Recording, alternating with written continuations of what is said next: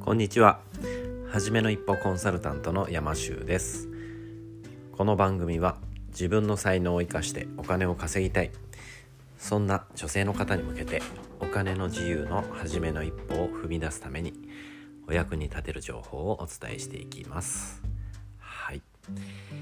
えー、今日はですねまあ、改めて初めの一歩ということに関して、えー、お話ししたいなと思うんですけれども何せ初めの一歩っていうことは初めてなわけですよね。で初めてのことって、えー、きっとね、えー、皆さん怖いなって思うことってたくさんあると思うんですね。で、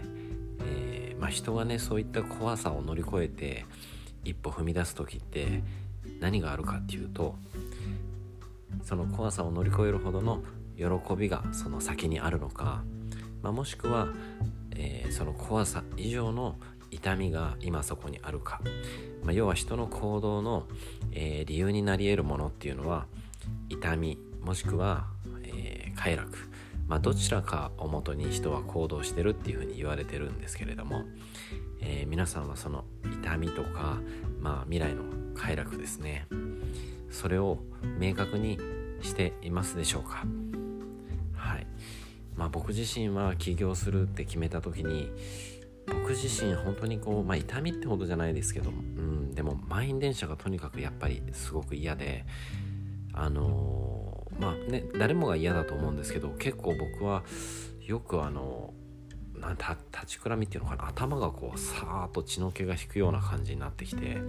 もう立ってられないみたいな感じになることが結構あってそれがもう自分自身すごい恐怖であの、まあ、何回か目の前の人にあの多分ね顔すごい真っ青な顔してたと思うんですけど「すいませんちょっとやばいんで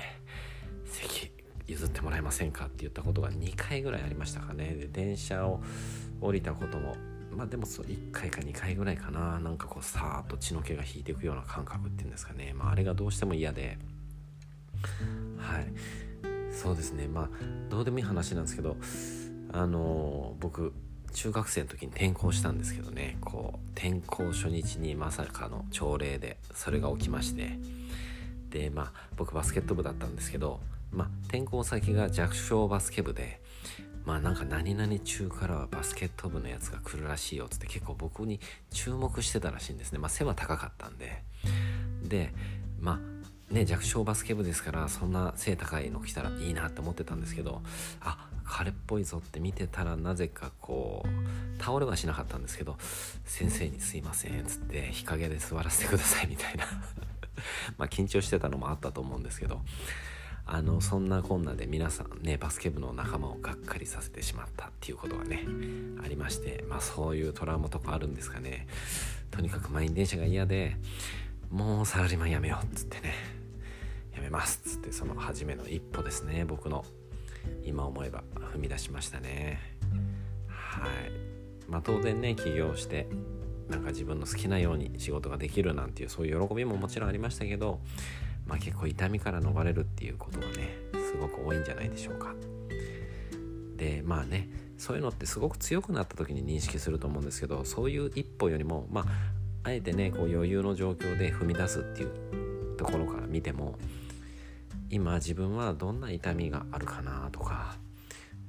どんなことを望んでいるんだろうっていう望みと痛みこれをね明確にするっていうことをおすすめいたします。はい。そんなわけで今日も最後まで聞いてくださってありがとうございます。あなたも初めの一歩を踏み出して一緒に世界をハッピーにしていきませんか？山州でした。Música